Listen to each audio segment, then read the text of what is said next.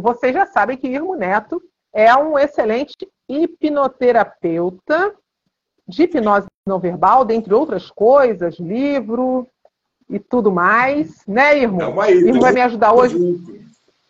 Vai me ajudar. Eu vou chamar o Bruno, tá? Enquanto isso, você vai se apresentando. Eu vou chamar o Bruno Oliveira, que é nosso entrevistado. Vamos lá. Pessoal, sou Irmo Zucato Neto, né?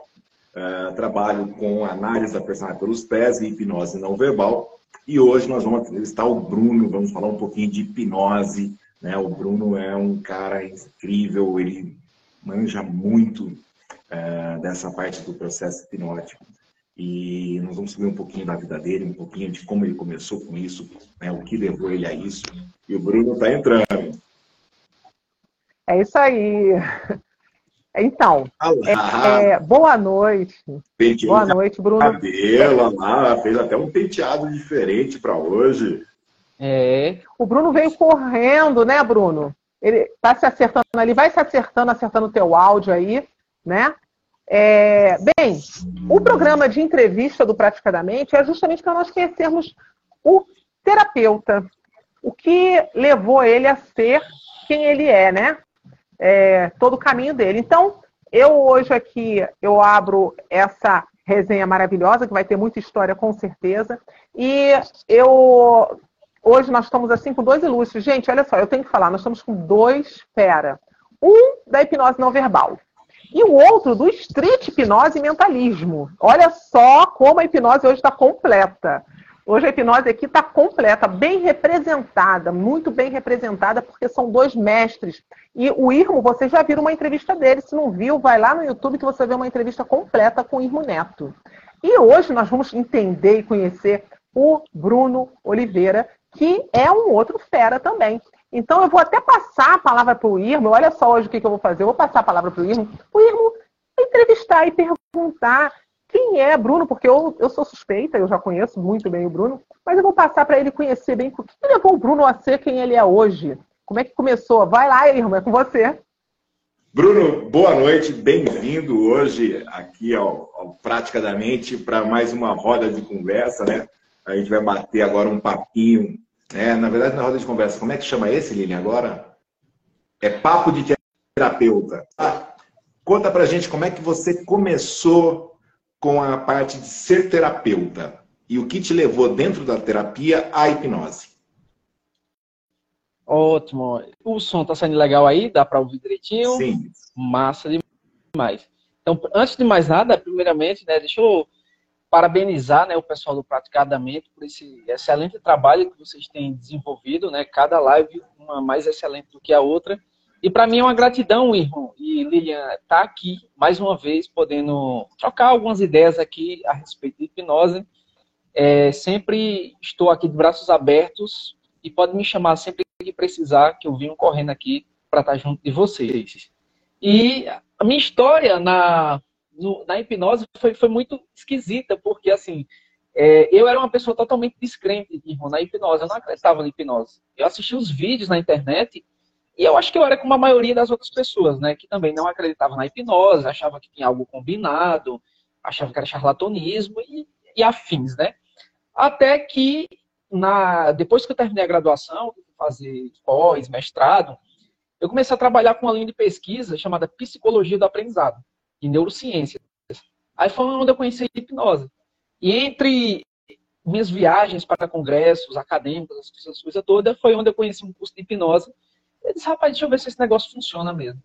E foi onde né, que eu aprendi o princípio que estava por trás dessas coisas que a gente não entende, né? Porque quem vê de fora acha que realmente isso é uma coisa utópica, que sobrenatural, que uma pessoa não pode estar nesse estado. Mas quando eu entendi a teoria que estava por trás, foi onde eu comecei a me apaixonar pela hipnose. Daí, fiz o primeiro curso de hipnose é, presencial, né? Fui, cara, aqui de onde eu moro, Campina Grande, Paraíba, para São Luís do Maranhão, é 27 horas de viagem, de ônibus. Longe pra caramba, né? Lá onde o vento faz a curva. E fui, fui bater lá, né? Tava tendo uns congressos lá da faculdade, na UFMG, UFMA, né? Conheci um pouco da hipnose. E de lá para cá eu comecei a praticar, e assim, eu, eu já pratiquei, eu comecei a praticar durante, eu acho que, cerca de um ano, mas eu nunca tinha colocado a cara na rede, assim. postar um vídeo na internet, de, de, de ter uma ideia de criar um canal no Instagram para divulgar. Passei um ano hipnotizando a galera, não guardava nada. Aí surgiu a ideia de criar um Instagram como se fosse assim um, backup, um drive. Digo, eu vou criar esse Instagram só para colocar meus vídeos, porque se eu perder do celular, eu sei onde é que eu acho fácil. Aí começou a dar engajamento, né? O pessoal começou a assistir, perguntar ah, que legal da forma que tu faz. É que hipnose muita gente faz. Disse, não, mas eu achei legal da forma que tu faz. E a partir desses vídeos, né, pessoas próximas começou a olhar e tipo, rapaz, e esse negócio aí que tu tá fazendo? Eu nunca vi você com essas habilidades, não. Aí começou a curiosidade, né? Aí gerou dois tipos de público, Lilian. Aquela galera que era interessada e curiosa pela, pelo que eu fazia, aquela galera que não acreditava em mim, desprezava, né? Amigos muito próximos, familiares, totalmente desprezaram aquilo que eu fazia.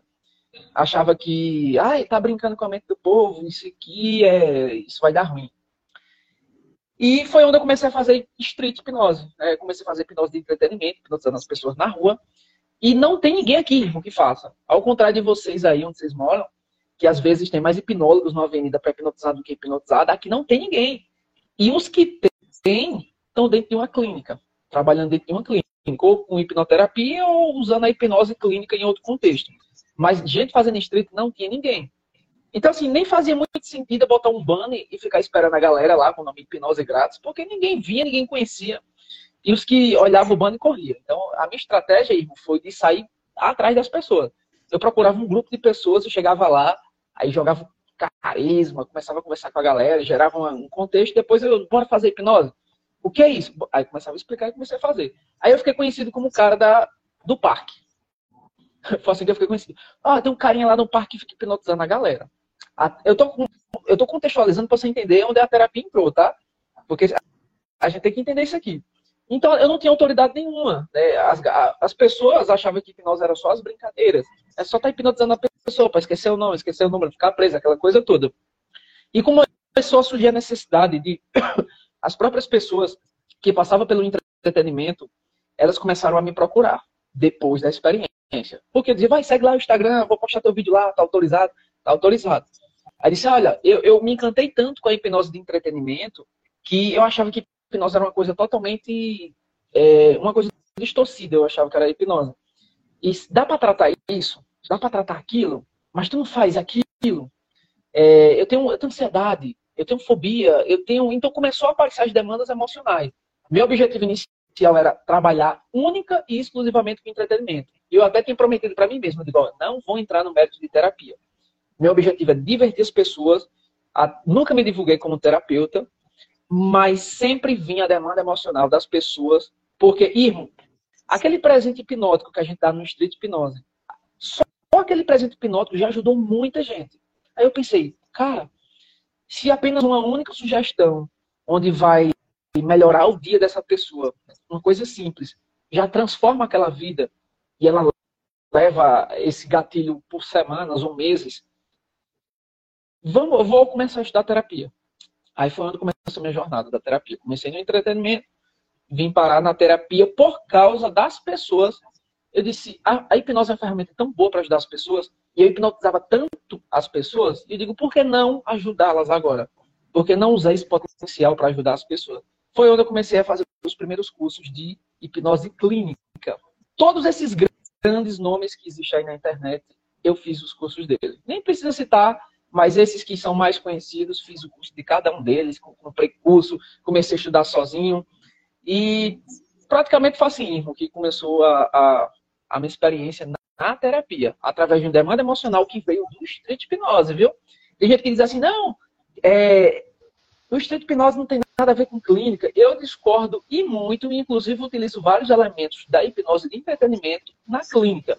Porque... Eu fiz uma lista de perguntas, só que eu não sei se eu vou conseguir falar todas. Mas olha só, tá hoje, hoje ô, ô, Marcinha, hoje é a entrevista para o Bruno para ele falar da vida dele. É sobre a vida dele, você vai Mas é né? sobre a vida dele, é sobre ah, a vida tá. dele, tá? É sobre a vida dele. Of course. Of course. Então, Bruno, me diz uma coisa é, tu tem várias atividades, né? Várias profissões, tá? Tem, tem algum... É, é, como é que tu conecta elas de alguma forma? Ah, Tu usa, tipo assim, por exemplo, a Hein, biologia. Marcinha? Marcinha, quais Hã? são? Quais são as profissões? Ele ainda não falou. Ele é profe... Então fala. Deixa ele falar. falo aí. Fala aí, quais... É, fala aí. Ele Bruno. fala, quais as profissões, ô, ô, ô, Bruno? Primeiro vamos ver quais as profissões dele. Qual- O que, que você trabalha? Porque assim, o, gente, o, o Bruno trabalha com várias coisas. Ele começou a falar do street, da clínica, e aí, que mais que você trabalha? Então, é, é, eu sou biólogo por formação pela Universidade Estadual da Paraíba, certo? Sou professor há acho que uns 14 anos que, que ensino, desde o ensino básico, o ensino técnico, o ensino profissionalizante e nos últimos cinco anos, professor universitário. Ensino numa faculdade particular aqui na minha cidade, chamada Faculdade Rebouças de Campina Grande. Ah, atualmente leciono os cursos de odontologia superior, farmácia, medicina veterinária e em outras instituições eu ensino para o técnico de enfermagem e farmácia também. Então, assim, minha vida toda foi essa coisa de sala de aula. Eu sempre gostei de ensinar, sempre com essa pegada assim descontraída. E é, sou socorrista PHTLS também, que é o Pre-Hospital Trauma Life Support, né, que é o atendimento pré-hospitalar, de urgência e emergência, principalmente a vítimas de trauma. Dou treinamentos de primeiros socorros, principalmente em cidades circunvizinhas aqui de, da minha cidade, Campina Grande, né? Já dei treinamento para o pessoal do SAMU, treinamento em empresas, sempre dou treinamento em empresas. É, trabalho também com hipnoterapia, só que eu não me divulgo como hipnoterapeuta. Você não vê meus posts falando de hipnoterapia.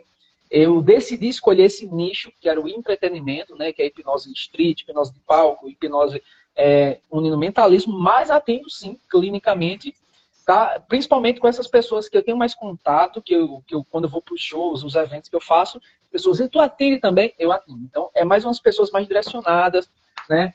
Já atendi algumas pessoas grandes também, é, é, repórter da Globo, mulher de jogador de futebol, enfim. Mas é, até o pessoal me perguntava, mas rapaz, eu não vejo você falando sobre terapia e tal. Eu disse, não, porque eu decidi escolher um nicho, mas eu trabalho Tá. sim com hipnoterapia. E trabalho com. E sou músico também. Eu sou músico é, há, uns 15 Tem a anos. música e tem o stand-up. Eu quero que tu inclua aí no pacote. Ah, vou falar, vou falar essa história do stand-up. É, a música, é, eu comecei a tocar violão na igreja faz muito tempo. Aí de lá da igreja eu comecei a tocar guitarra. Aí já toquei nove anos em banda de forró. Aqui em Campina Grande só dá forró. É, a, é os- a- a cidade do maior São João do mundo. Daqui qualquer Sim, outro sim, estilo sim. de música perde espaço pro forró, né? Aí passei nove anos tocando em bandas de forró, gravei CD de cantor sertanejo, já toquei com alguns grandes nomes da, da música gospel também. E fora isso, é, ainda tem essa pegada né, de, de, de, de stand-up, né, de, de diversão. Antes de ter esse canal de hipnose, eu vou contar uma coisa com exclusividade para vocês. E são pouquíssimas pessoas que sabem disso. Eu, tenho, eu tinha um canal no YouTube, eu tenho na verdade ainda, mas ele está parado, que é um canal de comédia, onde eu saía na rua fazendo. É, já assistiram o CQC? Já assistiram o CQC alguma vez? Onde a gente pega pautas esquisitas e vai para o meio da rua entrevistar as pessoas. E era assim, o objetivo da gente era constranger as pessoas, deixar elas todas por fora. Então, eu, eu tinha esse canal de comédia antes de ter o canal de hipnose. Só que eu gravava com um parceiro, e esse parceiro ficou sem tempo, aí o- meio que a gente ficou parado. Inclusive, o meu TCC de biologia era sobre o uso do humor no ensino de biologia. Porque eu era uma pessoa que defendia, com unhas e dentes, o bom humor na sala de aula. Enquanto algumas pessoas acreditavam que o, bom, que o humor ia é, acabar com o ensino, né? Tipo, ah, quem trabalha com humor é é um palhaço, é só decorebe, não sei o quê. Eu passei nove anos dando aula só em cursinhos para vestibulares. Então eu era aquele professor doido que botava peruca, que subia em cima da cadeira, que levava um violão.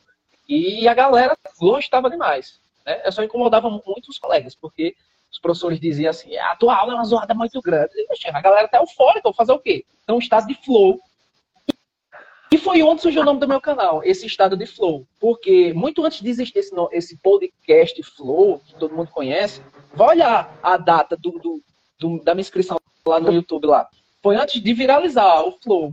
Então, a- esse flow vem de uma teoria de um psicólogo húngaro chamado Mihaly Csikszentmihalyi.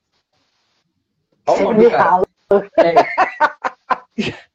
Aí, aí ele falava da teoria de flow. Que flow é um estado de engajamento tão grande que não há espaço na nossa mente para a gente focar em outra experiência. experiência a não ser aquela que você está executando. É um estado de euforia, de êxtase. Então eu defini o quê? Que o ensino de biologia ia colocar os alunos com humor, ia colocar os alunos no estado de flow, no estado de fluxo, que nada mais é do que o nosso a famosa hipnose, né? O estado de transe que a gente chama do vulgarmente. Aquele estado que a gente está tão concentrado que nada mais faz sentido a não ser aquela experiência. Já fiz algumas coisas doidas, né? Que, que você disse assim, qual é essa ligação com as coisas que você faz? Eu já dei um curso de primeiros socorros, onde eu hipnotizei os alunos para ver um manequim de reanimação cardiopulmonar sangrando e, tipo assim, como se fosse um, uma pessoa de verdade ali, passando mal, com fraturas, e eu digo, agora você vai lá socorrer a pessoa. E a pessoa começava a se tremer todinha, e a gente simulava situações, eu acho que nunca vi ninguém no Brasil inteiro fazer um negócio desse. Até porque para você pegar uma pessoa que trabalha com primeiro socorro, né? né? Foi. Aí, lógico, na hora do... se permite. Mas aqueles que se permitiram, a gente fez essa experiência, foi muito da hora, né? Porque foi uma simulação é, do mais próximo do real. Trabalhei também com hipnose para aqueles, aquela... Quando a gente trabalha com primeiro socorro, Lilia, é, tem uma, uma, uma, parte do primeiro socorro que a gente estuda, um módulo chamado sequestro emocional, que é hipnose pura. O sequestro emocional é aquele, aquele é, quando tem uma ocorrência que você pega pelo, pelo desespero e você não sabe o que fazer. Isso é o sequestro emocional. Então a gente trazia estratégias e eu começava a colocar elementos de hipnose ali. Às vezes pegava uma pessoa que tinha fobia de sangue. Como é que sai esse socorro? Você não, não, não pode ver sangue, né? Para a pessoa ter gatilhos. Pra, né? ah, deixa eu ver mais. Na sala de aula, já fiz muita hipnose. É, algumas delas eu me arrependo. E depois eu vou te dizer por quê. Pode falar, irmão. Bruno, como é que entra o mentalismo nisso tudo? Cara, o mentalismo. Deixa, eu só falar a parte que eu me arrependo da hipnose, que eu acho que tem muita gente que vai ficar curiosa. Quando eu dava aula para guri pequeno, eu fiz algumas experiências de hipnose com ele. Nunca mais faço experiência de hipnose com guri pequeno. Né? É, não sabe, quando a gente começa, a gente tem os nossos erros e que a gente diz, esse aqui eu não erro mais não. Né? É, os gurias chegavam para os pais e diziam que foi hipnotizado. Quando eu era no outro dia, chegava um pai lá na, na, na escola querer saber o que é isso. O professor está fazendo macumba dentro da sala de aula com meu filho? Então, essa é a experiência que eu, que eu não faço mais. Hoje, eu faço sim hipnose dentro de um contexto de sala de aula, mas, por exemplo, lá no curso que eu dou aula de odontologia, tem um professor de anestesiologia. E ele ensina os alunos a dar uma anestesia química. Aí eu combino com o professor e eu faço anestesia hipnótica. Então, assim, é dentro de um contexto. Ai, entendeu, Ivo? É, se eu vou dar uma aula de anatomia e fisiologia do sistema nervoso, por exemplo, aí eu falo da estrutura todinha de anatomia e fisiologia. Aí eu digo, pronto, agora a gente vai abordar neurociência, aí eu meto a hipnose lá, aí faço demonstração. Tudo que eu faço agora é dentro de um contexto, certo? Ah, agora, como foi que o, a, tal, o tal do mentalismo surgiu na minha vida? Uma coisa que me preocupava muito no estrito era o seguinte, tá, e quando a hipnose não funcionar, o que é que eu faço? Eu acho que é uma uma coisa que todo mundo fica pensando, né? Muita gente tem medo de ir para o street, de enfrentar a rua, com medo de falhar. E quando falha, que é uma coisa que vai acontecer, quem hipnotiza muito uma hora não vai funcionar. Aí eu disse, caramba, eu tenho que arrumar uma estratégia para quando aquela pessoa que quer muito passar pela experiência, ela não conseguir não ficar frustrada. Não era nem aquela pessoa ali que queria sabotar. A gente sabe que tem os sabotadores que não vai querer passar pela experiência, mas tem gente que, cara, eu quero tanto. E a pessoa diz assim, eu me esforcei tanto para passar pela experiência, mas não deu. Aí a gente vai e faz como todo bom hipnólogo, a culpa é sua. Você que não se concentrou o suficiente, né? Você que não estava concentrado. Talvez em outro momento a gente joga a responsabilidade da pessoa, a gente tira o nosso corpo fora e vaza, né? Eu disse, não, cara, tem que arrumar uma forma. Foi onde eu vi o curso do Gabriel Domênico. Foi o meu primeiro professor de mentalismo, foi o Gabriel Domênico. E eu disse, eu vou fazer esse curso. Fiz o curso, aprendi alguns, algumas rotinas. Cara, já, já transformou, assim, as minhas rotinas de street hipnose. Porque eu percebi que eu poderia usar antes da hipnose, como uma pseudo-hipnose. Eu não precisava dizer que aquilo ali era uma pseudo-hipnose. Nem precisava dizer o que era mentalismo. Eu só chegava e dizia, ó, oh, vamos fazer uma experiência aqui bem diferente. Aí eu fazia experiência, todo mundo, uau, que coisa louca, como é que isso acontece? E aí eu percebi que girava a chavezinha da crença. Porque ela, ela, ela acreditava que aquilo já era hipnose, mas eu ficava calado, só mentia. Quando eu ia fazer a indução, a pessoa entrava de primeira. Até os descrentes, caramba, bicho, não sei como é que tu fez isso não. Porque para quem não sabe, quem está aí na live, o mentalismo é uma arte performática onde esse performer, ele simula poderes sobrenaturais, que nós não temos. Se alguém falar que tem, é um charlatão. Então, quando eu fazia as experiências, tipo assim, eu chegava e dizia assim, olha, seu primeiro namorado se chamava fulano. Chegava, eu disse, olha nos meus olhos, eu digo, eu falava umas letras do alfabeto e a pessoa ficava mexendo os olhos e do nada eu falava o nome do primeiro namorado, ou o nome do cachorrinho da pessoa. Ou eu tocava numa pessoa e quem sentia era outra do outro lado. Ou eu fazia uma previsão do futuro. Logicamente, tudo isso é técnica, tudo isso tem um segredo que está por trás, só que a pessoa não sabe. E nem eu vou falar para ela agora. Só falava no final. Disse, não, isso aquilo ali, ali é mentalismo, que é hipnose. E, Lilian, eu, eu confesso para você que o mentalismo, ela potencializou o street assim. Se eu tinha uma, uma assertividade de 80%, ela foi para 99%. 99%, sem exageros. Porque eu vejo que tem descrente, eu começo com mentalismo e termino com hipnose. Se todo mundo está permissivo, eu começo com hipnose. E aqueles que não se engajaram e não aconteceu nada, eu termino com mentalismo, com aqueles que não funcionou. E no final todo mundo saía feliz da vida. Então foi uma forma que eu achei de unir a hipnose e o mentalismo. Logicamente que depois eu deixar bem claro, ó, daqui para cá é ilusão psicológica, entendeu? É uma mágica da mente. E daqui para cá é real, isso aqui é hipnose. E outra coisa que me ajudou muito foi quando eu comecei a fazer show, shows em bares. Assim, isso é isso que eu queria saber. Como é que foi essa experiência de levar a hipnose para os bares? Que é difícil, né? Nossa, olha, foi uma coisa muito louca. Por quê? É, assim, como eu tenho uma amiga aqui que ela é dono de um bar. E ele é um guitarrista grande, de novo, assim, o cara já tocou em várias bandas, tem vários vídeos na internet gravados. E ele, ele, ele sempre chama bandas famosas. Por exemplo, agora mesmo, semana que vem, vai ter o baterista do Angra, que vai estar tá lá, aqueles Priester. Vai estar tá lá, o cara de uma banda que o Brasil todo conhece. E ele disse, bicho, eu não acredito nesse negócio de hipnose não, velho. Na moral, me desculpe, você é meu amigo, mas não acredito. Só que eu queria impressionar ele. O que foi que eu fiz? Mentalismo. Ele falei, meu irmão, velho, fui hipnotizado. Depois que ele virou a chave, ó, ele não acreditava, passou a acreditar. E depois eu fiz a hipnose e funcionou.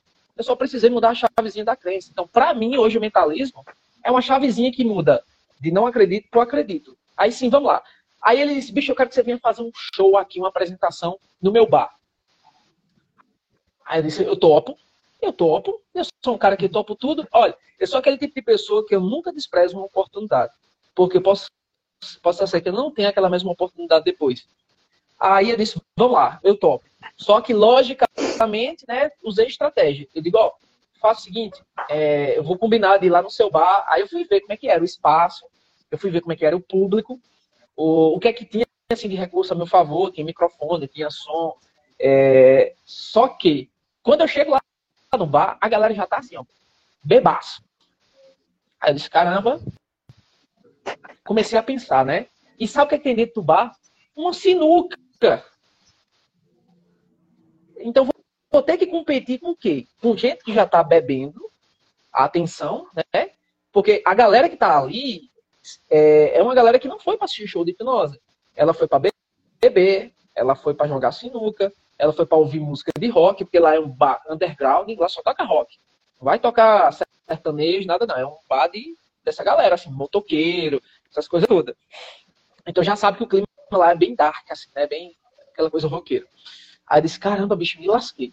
Aí eu comecei a pensar, pô, o que é que eu faço? Se eu começar com hipnose, vai dar errado. Ninguém vai querer passar pela hipnose. Aí comecei com mentalismo. E o mentalismo me salvou. Eu montei uma rotina de quê?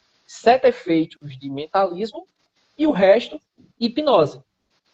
Quando eu fiz as quando eu tocava numa pessoa e o outro sentiu o toque, todo mundo tava bebendo e fez. Que macumba é essa, meu velho? Que bicho doido lá, meu. Ei, chega aí, galera, chega aí, galera, bora, bora, bora ver. Então era assim. Eu comecei a atrair, ó, o Giancarlo tá na live. O Giancarlo é um cara aqui que tatua com hipnose. Já fiz várias lives com o cara.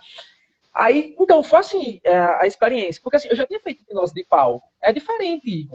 Hipnose de pau, a gente faz um bilhete, faz bilheteria, a gente faz um cartaz. Quem vai lá assistir é a galera que já curte hipnose. É a galera que já sabe que vai ser hipnotizada ou vai ver gente hipnotizando. Lá no bar, não.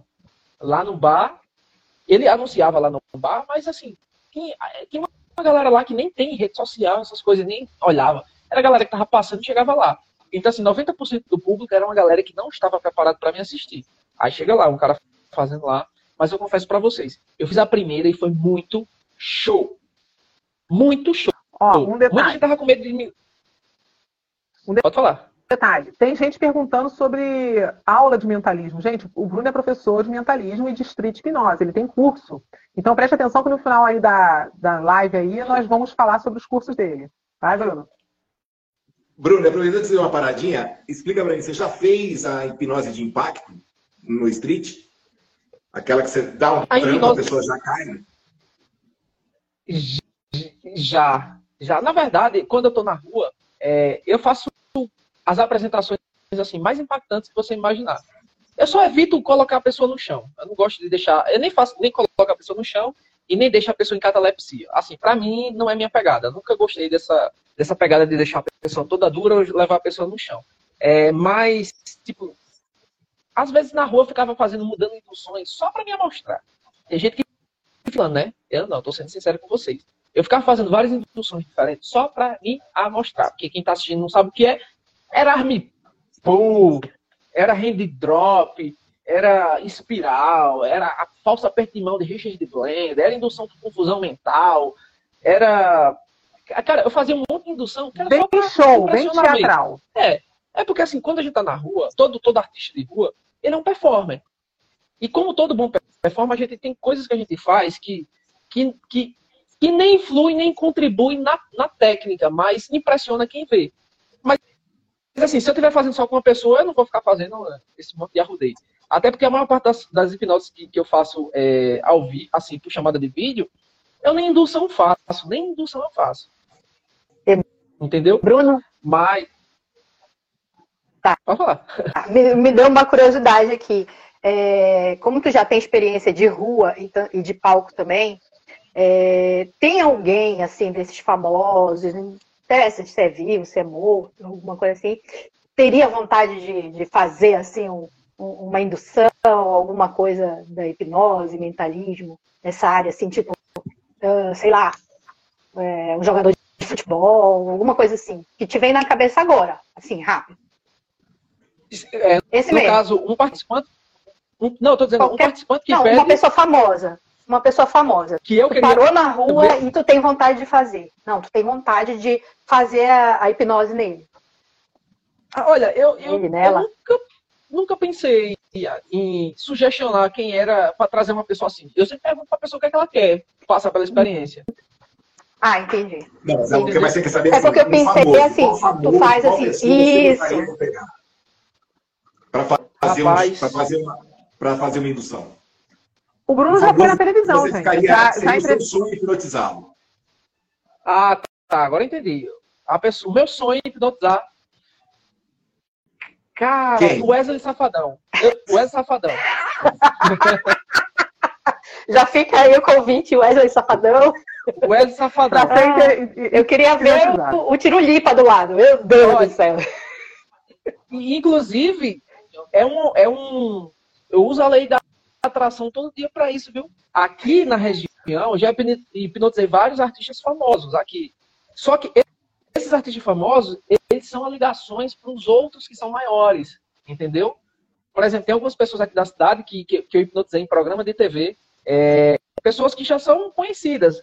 E por pouco eu não hipnotizei alguns outros nomezinhos mais famosos, pouco, por pouco, mas eu vou chegar. E no dia que eu chegar Vai nesse cara, eu aponto para chegar no outro. Entendeu? Eu, eu, eu pensei assim, rapaz, eu acho que daria certo essa pegada aí de, de hipnotizando os artistas.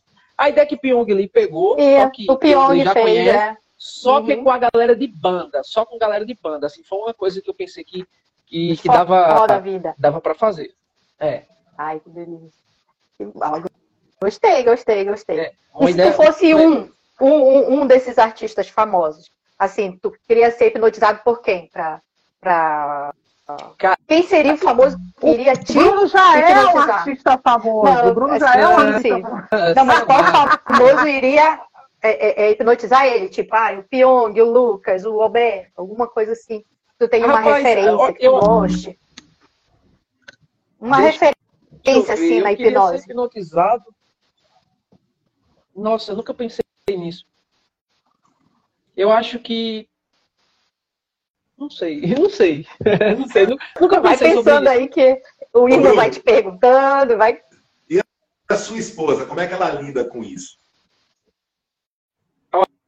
Olha, ela, ela no início, ela me acompanhava assim para tudo que, que eu fazia hipnose. Inclusive, já levei muita bronca dela, porque como todo bom colérico, né, quem tem um temperamento colérico, é muito impulsivo. E eu quando fazia hipnose, eu fazia demais, assim, eu, eu deixava de dividir o tempo das coisas. É tipo assim, por exemplo, eu tô. Do nada me dá vontade de pegar isso aqui, olha. Por exemplo. Vou voltar a estudar guitarra. Pronto, eu passo cinco horas por dia tocando. E, tipo assim, o pessoal me chama, fica aborrecido, porque eu tô estudando. Ninguém, pelo amor de Deus, não me tira da guitarra. Se eu vou estudar para concurso, aí já vai eu lá, cinco horas por dia estudando. Se eu vou fazer hipnose, Focado. eu vou estudar. Fo focado assim total. Porém, quando eu fazia hipnose, ela disse assim, divida as coisas aí. E então, no início foi, foi complicado para ela, por quê? Para aguentar esse meu temperamento de, de, focar e às vezes deixar ela um pouco de lado, né? Quer ver? Ela vem aí, ó. Ah. Era um saco. Tá vendo? Era um saco. É, aí, beleza. Aí eu consegui, tipo assim, não tem aquele, aquele, aquele termo popular que a gente diz? Matei um pouco da tara, sabe? Mata um pouco da tara de estar tá fazendo pedaço. Tá. Olha, eu era tão vidrado, em hipnose, que eu hipnotizei pessoas que você nem imagina. Já hipnotizei o. Pois é, hipnotizou um aluno para eu ver Bon Jovi e você Ah, isso aí eu me lasquei, né? Que eu fui, fui, eu fui hipnotizar para ela ver Bon Jovi, ela louca para ver Bon Jovi. Aí eu fiz ela ver Bon Jovi em um aluno. Ela tacou-lhe um beijo lá no aluno lá. Aí eu disse, eita. Aí eu fui, foi eu que sugestionei, não foi? A culpa é minha, né? Agora, o Bruno, e assim, é, a gente sabe que você trabalha também com hipnose ligada ao orgasmo, né? Como é que é para você isso? Cara, bicho, é assim, é o campeão de pedidos, em off.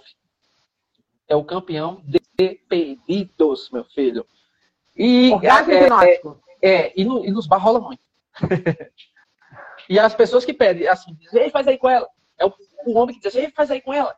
Entendeu? Logicamente que eu nunca gravei nenhum vídeo em street, nunca gravei nenhum. É, nunca, nunca sugestiono essa experiência para ninguém, sem que a pessoa me procure, sem que a pessoa dê o consentimento e sem que tenha outras pessoas ao redor lá, entendeu? É, é, é toda uma questão de ética envolvido, entendeu? Mas é muito, é muito da hora. É muito da hora, porque, por exemplo, minha esposa lida com isso aí é, tranquilamente. Teve uma vez que eu estava na academia, aí eu estava com ela, e a amiga dela queria passar pela experiência. E eu fiz na academia. Eu disse, mas você quer fazer aqui na academia mesmo? Eu disse, eu quero sentir, eu quero fazer. Sim, mas você sabe que vai passar gente e tal. Ela disse, eu não tô nem aí, eu quero fazer. Meu filho, meu filho, enfim. Né, eu acho que a, o negócio foi bom, ela rindo aí, ó. Ô Bruno, e você faz com homens também essa parte da, do orgasmo hipnótico? Rapaz, faço, faço também, mas geralmente é... eu acho que se eu fosse falar a proporção, cara, era tipo assim, era de 50 para 1. Exato. A proporção. Exato. Eu queria saber de você exatamente isso. Por que essa discrepância, né? Por que, que mulher procura muito mais isso do que homens? Cara, não sei se está relacionada a, a, por ser o sexo oposto, de se sentir mais confortáveis, tem a ver com, com, com a, a, própria figura da, da, representação da pessoa que está ali, né? Porque assim. O...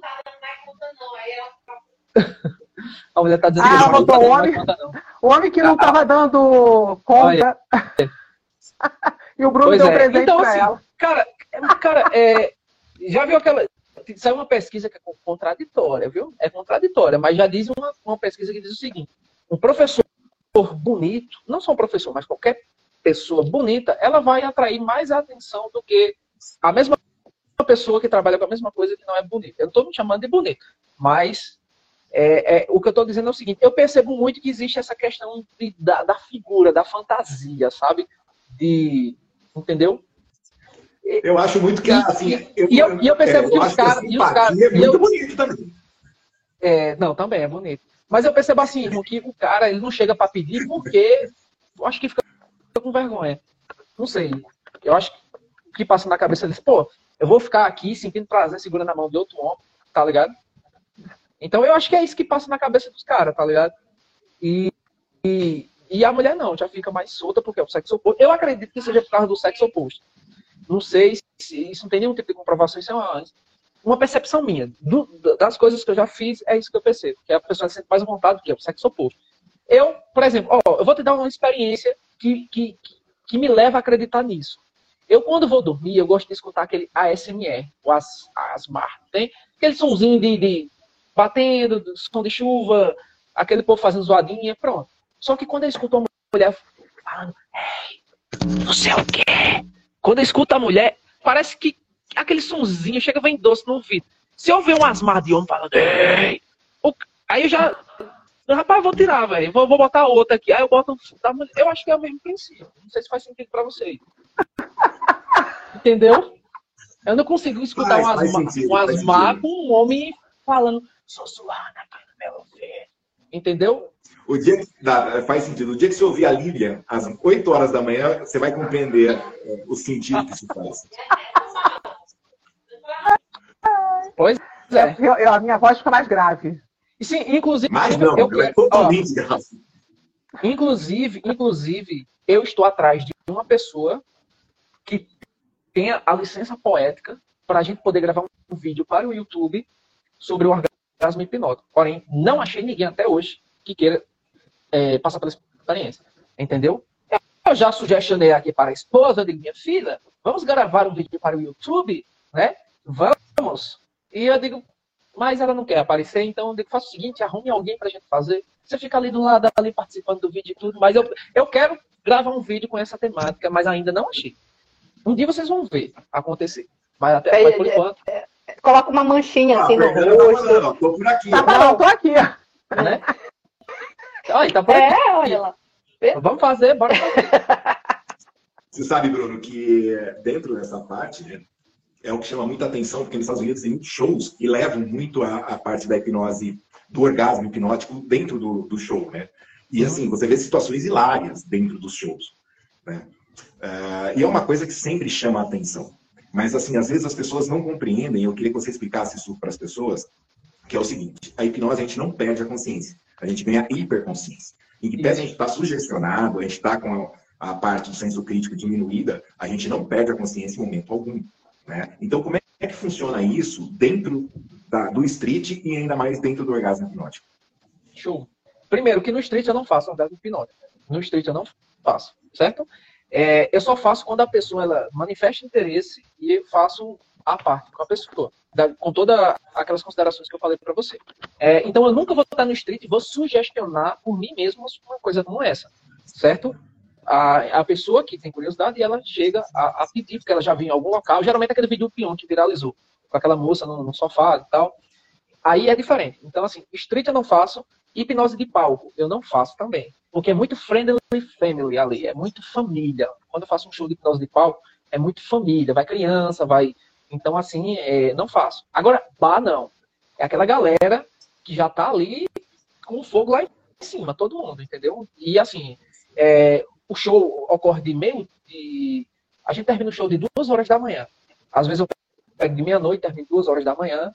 Então, é, é, é, sabe aquela história, dançar conforme a música? Ali sim, tem a, a licença poética. A galera tudo de maior, não vai ter criança ali, nem adolescente, vai estar aquela galera mais velha, madura, que não tem mais frescura com a sexualidade, que, que não enxerga as coisas relacionadas à sexualidade como tabu mais. É a galera que é só se divertir mesmo e curtir, experimentar. É uma nova fase da vida, né? Que, que, que, a gente chega, né? A gente diz assim, a fase do leão, né? A gente chegou na fase dos 30, a gente vamos embora que a gente tem mais o que aproveitar mesmo, né? Mas é isso, cara. Então, assim, em resumo, street hipnose não faço, hipnose de palco não faço, bares eu faço. Ou quando a pessoa me pede isoladamente. É assim que eu, que eu trago esse, esse tipo de experiência. Não, mas explica para as pessoas o fato delas não perderem a consciência. Sim, ah tá. Então, assim, é, as pessoas, elas acham que quando a gente vai fazer hipnose numa pessoa, ela perde a consciência, ela dorme, ela apaga, ela perde o controle. Não, pelo contrário, né? Ele falou, ela está em hiperfoco, ela está mais consciente e mais focada do que em qualquer outro estado do dia. Ela está ouvindo tudo, inclusive ela pode rejeitar qualquer sugestão que eu estou falando a qualquer momento. Ela não vira uma marionetezinha na minha mão, onde eu posso manipulá-la e, e, fazer o que eu bem quiser, entendeu? Ó, eu estava vendo, me mandaram para mim, acho que umas quatro pessoas hoje me mandou uma reportagem de um médico, um, um, um é, como é o nome desse um médico que trata mulher? Ginecologista. Sim. Que é, sai, aí tinha lá, né? O cara que vai publicar a matéria é logo sensacionalista. Pensa assim, é, ginecologista utiliza, hipnotizava as mulheres para estuprá-las.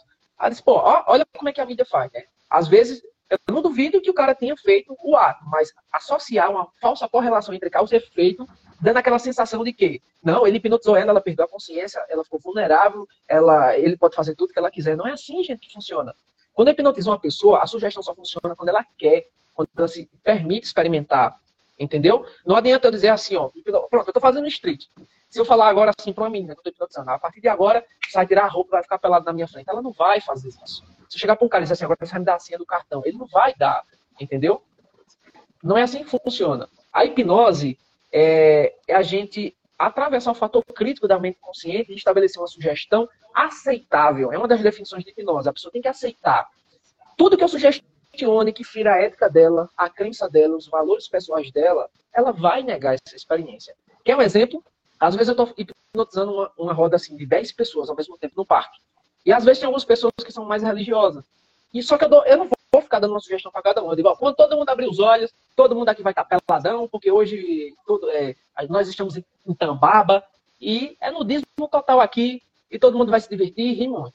Quem não tem nenhum tipo de frescura, quem não tem um tipo de, de, de bloqueio em relação a essa experiência, vai ver e vai ser da hora, ela vai se cobrir, ela vai mangar do colega que está do lado, ela vai se divertir. Mas tem gente que vai dizer assim, não, não tô vendo, não. Por quê? Ah, diz, não, porque eu sou da igreja e eu não gosto desse tipo de coisa, não. Olha, veja, tá vendo que ela tá no controle? Então, você que está assistindo essa live aqui, quando você está sobre hipnose, você não perde o controle. Pelo contrário, você ganha o controle.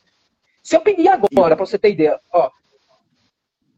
Se, se eu pedir para você. Ideia, pode falar. É, só complementando, Bruno. Teve uma vez, né, o Pyong foi no Pânico e ele fez uma. No Pânico. Não, não foi acho que no. É, foi no, foi no, no Pânico. Ele fez uma pessoa, cara, uma menina lá do Pânico, casada, beijar um cara. Né? E, e aí o que aconteceu? Todo mundo que trabalha com hipnose, no dia seguinte, um monte de mulher desmarcando, mulher casada desmarcando, porque deu, deu chamu. Né?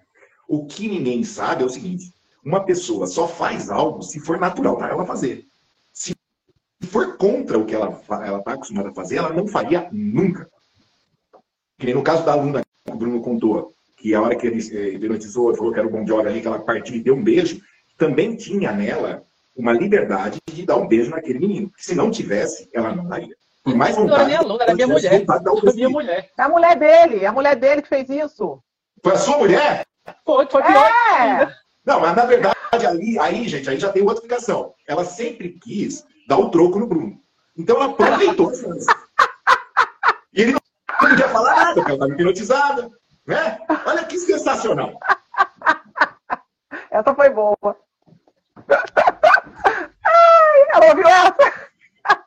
Ouviu. Essa mesmo. Faz parte. Mas, Bruno, você estava falando, quer dizer que se você der uma, uma sugestão para a pessoa e ela não, não concordar, ela não entra, né? Deixando, deixando o pessoal claro. Ela não entra. A não ser que você utilize um contexto disfarçado. Que geralmente não vai acontecer isso, né? É, por exemplo, vou dar um exemplo. É, a, mente, a mente da pessoa que está hipnotizada, ela não é burra, não é casa de mãe Joana, onde aceita qualquer tipo de sugestão. Mas, por exemplo, eu poderia burlar o sistema assim. É, a partir de agora, se eu pedir assim, Lili, amigo, você vai me contar um segredo. Aí você, não, não vou. Mas de repente eu digo, a partir de agora eu sou sua melhor amiga. Agora você se sente confortável de contar o segredo. Então eu posso manipular as variáveis, mas tá entendendo como é que é? Que algumas uhum. pessoas elas podem até aceitar, só que a maioria não. Ela vai sempre ela vai estar. Então assim são contextos muito específicos que dá para dar uma manipulada mas em 98% dos casos, não. Ela está 100% consciente. Vou dar um exemplo do que aconteceu. Eu estava hipnotizando uma menina lá, lá na faculdade. Lá na faculdade. E ela queria ficar bêbada com álcool. E eu tava hipnotizando várias pessoas. E tava tudo bêbado, assim, com álcool, sabe? Aí, enquanto eu tava dando atenção a outra pessoa, assim, ela, ai, que calorzão. Aí ia tirando a blusa. Do nada, assim. Aí, opa, aí o álcool vai embora e bloqueei logo a experiência, entendeu? Então, às vezes acontece esse tipo de coisa, né? A pessoa se engaja tanto na experiência que, entendeu? Mas foi porque, não, porque a mente dela tá focada na experiência. Foi porque eu pedi para ela tirar, não. Foi uma coisa que foi espontânea dela, entendeu? Como foi, como uma vez eu hipnotizei um cara lá no parque, e eu deixei ele morto de bebo, e o cara começou a chamar palavrão que só molesta. Eita, filha da mãe, esses Aí começou a chamar palavrão. Eu digo, e aí eu peguei o próprio palavrão do cara e mudei a sugestão. Eu digo, isso, xinga. Agora você só consegue xingar com palavras carinhosas. É, você é um lindo. E com aquela expressão de, de raiva, né? Você é um lindo. Bicho bonito da gota. Gostoso. Aí eu digo, não, aí, aí é os macetes do, da, do hipnólogo, né? Ou seja, porra, veja, o, o massa do street é que você tem que ter a habilidade de transformar uma coisa que saiu do controle como se fizesse parte do show. Porque todo mundo olhou assim e viu, poxa, o cara saiu do controle. O cara começou a chamar nome, palavrão. E eu levei como se fizesse parte do show. Eu disse, isso, continua xingando, agora você só xinga com palavras doces e fofas e carinhosas. E o cara só falava palavras doces, enfim, entendeu? É uma macete a da Fernanda rua. falou, a Fernanda falou aqui no chat que ela sempre quis beijar o Bon Jovi. Desde que ela era adolescente, ela é, era louca para ficar de frente e beijar ele. Olha a sugestão que ele foi dar para ela. Né? Foi, aí com, com Ficou a fome com desleal. vontade de comer. Desleal, né? A concorrência aí. É. Em vez de ele falar que ele era o Bon Jovi, não, ele foi colocar em outro. Foi, não. Foi, eu- a culpa foi minha mesmo. A culpa foi minha. É assunto foi minha. Eu Aí- sou o Bon Jovi. Porra, caramba. Eu sou- Eu acho que ele faz isso até hoje. Ele deve ter colocado algum gatilho nela, que ele chega nele e fala assim, sou o Bon Jovi. Ah, aí... É. É, em vez de ser John Bon Jovi, eu sou Bon Jovi. E Bruno, me diz uma coisa. Tu tem alguma inspiração nessa área aí? Que tu, ah, porque tu falou com quem tu aprendeu. Mas teria alguma inspiração do mentalismo, do street hipnose? Eu falei que tinha começado com o Gabriel Domênico e nem falei as outras referências. Aí sim, aí eu comecei com o Gabriel Domênico, depois eu, eu comecei a aprender com o Nicolas, do Neuromágico. Inclusive, são, são amigos meus hoje, já fiz live com os caras. É, aprendi algumas coisas com o Bruno Grossalter também. É, mas assim, a minha principal inspiração ela vem da gringa, é de alguns cursos que eu adquiri que é do- dos gringos, que eles fazem coisas que aqui é as apresentações dele dos de cá é como se fosse um Fusquinha e um- e uma Ferrari, entendeu? Então, assim, meu nível é, é Darren Brown é absurdo aquilo ali, né? Então, inclusive, o que os as pessoas fazem hoje aqui com mentalismo é tá tudo influência dessa gringa aí, entendeu? Mas quem sabe um dia eu chego aí no, no nível desses caras.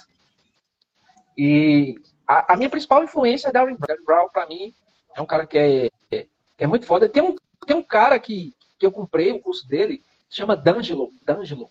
Eu acho que o irmão já conhece. Sabe quem é esse D'Angelo? É um careca que Ah. ele faz apresentações incríveis. Ou É um outro cara que também é, um- é uma inspiração para mim.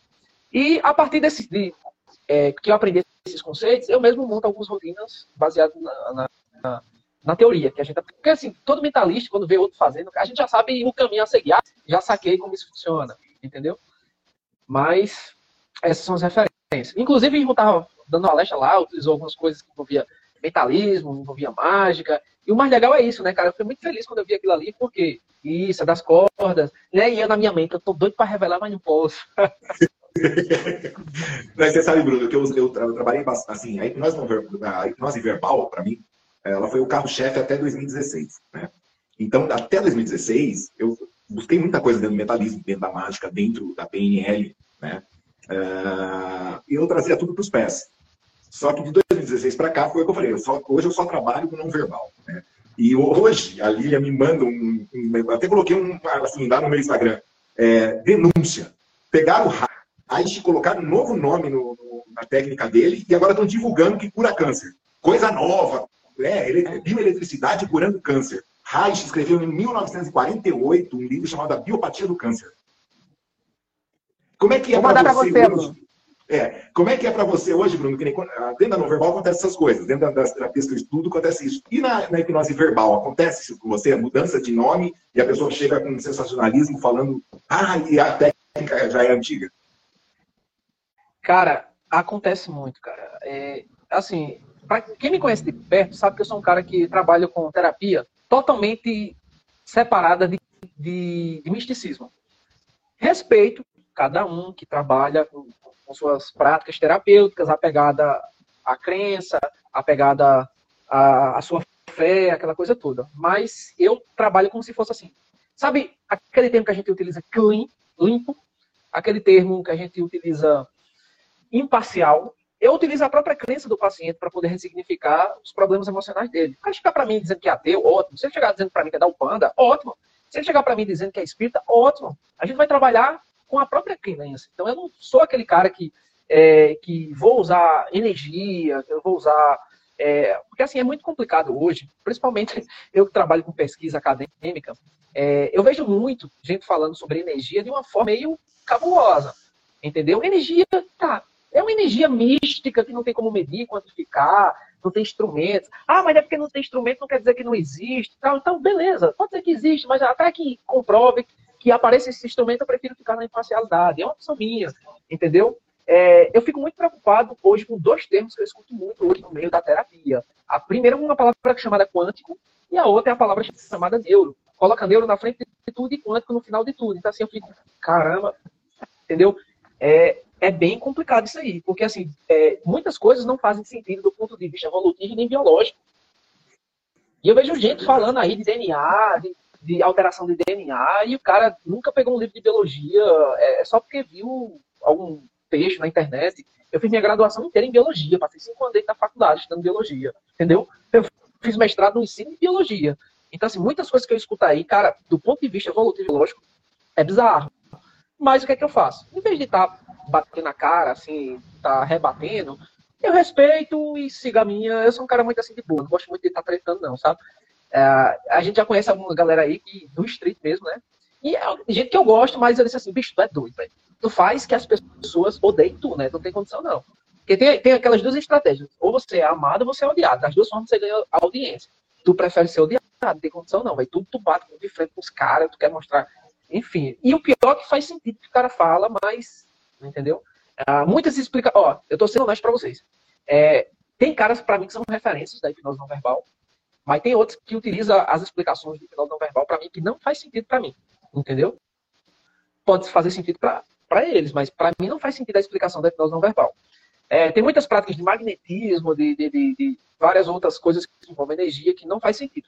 Lógico, eu não estou falando de todos. Tem as referências que continuam referências, que salva tudo ali, mas tem uns aí que é. Acho que o irmão concorda, né? Porque assim, mesmo você trabalhando com hipnose não verbal, você sabe que tem uns caras que mancham na hipnose não verbal. Por causa de quê? De explicações altamente absurdas. É assim, dentro da hipnose, gente, só para vocês verem, o Bruno vem de uma formação em neurociência. Né? Então, quando a gente começa a falar de hipnose, a gente também tem que falar, a gente tem que saber um pouquinho de neurociência. Né? O que é um sistema parasimpático, um sistema simpático, como isso atua, como é que o sistema nervoso central atua, como é que um trauma impede esses fluxos de sistemas, inclusive agora no Praticadamente, nós estamos com um curso, é, na, na, verdade não é um curso, é uma leitura de um livro chamado O Corpo Guarda Suas Marcas, né? nós estamos fazendo aí toda quinta-feira, então tem um grupo formado onde tá, a gente está dissecando esse livro, é, que é baseado em traumas, né? e como os traumas afetam a mente humana. Então a gente está trabalhando bastante nessa parte da neurociência. Então, quando vocês veem o Bruno falar, não é que ele, ah, eu fiz um curso, não, ele tinha uma formação acadêmica, depois ele foi pegar a hipnose e ele conseguiu pegar dentro da hipnose as explicações para isso. Eu busco também a mesma coisa. Eu busco desde a neurociência até, quando eu falo de Reich, por exemplo, eu pego toda a obra de Reich e vou buscar hoje dentro da, da, da neurociência. É óbvio que ninguém vai chegar... Fundamentação que você faz. Deve ser fundamenta. É, porque nenhum acadêmico tem coragem hoje de pegar as obras de Reich e trazer para cá. Porque se ele fizer isso, ele perde todo o patrocínio dele. Porque é uma coisa que não é bom de se falar. Né? Não é bom. Agora, esse outro chegou, não. Ele trouxe dentro do mundo acadêmico já dentro da parte da neurociência, essa bioenergia. Só que ele colocou outro nome, então tira a Reich fora, coloca outro nome, e agora as pesquisas estão liberadas. Então, para mim, não tem problema. A única coisa que eu sinto muito, assim, dói meu coração, é que aquilo já existe. Eles só colocaram outro nome para não ter a pegada de Reich, entendeu? Uma maquiada, Mas, assim, né? Isso. Para não ter também, para poder ter assim, assim, o aporte dentro da, da, da ciência, né, de pesquisa, você sabe disso, que se não tiver um aporte necessário, não tem pesquisa. Verdade. Entendeu? A, é, então, assim, o, o, o problema é, é só a, a, fundamentação dessas pessoas. Que a gente sabe que nosso corpo é energia. A gente sabe que nosso corpo é energia química, energia elétrica, energia potencial, energia cinética. Nosso corpo é uma usina de energia. Mas o problema é a distorção de conceitos que a galera fazem dessa energia. Eu não estou desprezando a energia que a gente sabe que nosso corpo existe, mas é a forma alterada de quê? De pouca leitura que tem, mas quer estar tá passando para frente um conhecimento que não sabe a fundo. É aquela, é aquela síndrome de Kruger, né? Eu conheço pouco sobre aquilo, mas eu já quero debater muito sobre aquilo ali, porque eu li em algum canto, é isso. Eu quero ler, eu li aquilo ali, eu vou mostrar que sei, só que quando ele começa a estudar, ele percebe que não sabe e que tem muito mais a aprender. Aí quanto mais ele estuda, ele diz, caramba, eu estava falando besteira ali. Agora eu estou no nível que eu consigo debater com alguém sobre o tema.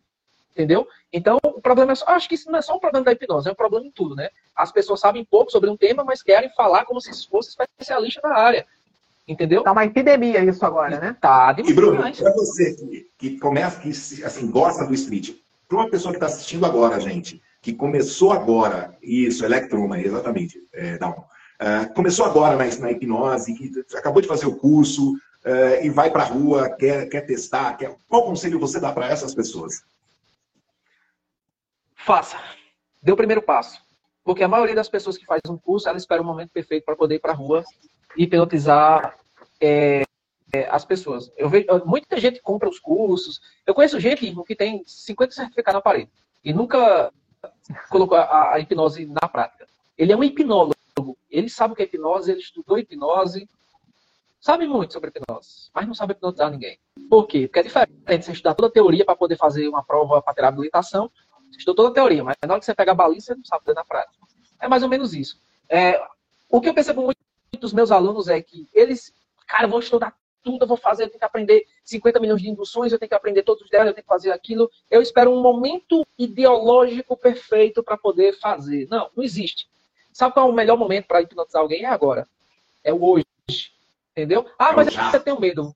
Eu tenho medo. Vai com medo que a coragem está no caminho. Entendeu? Eu acho que o primeiro conselho é esse: faça, não espere o momento perfeito. Isso, eu, já, eu já sofri muito com isso aqui, é, com, com vídeos para internet.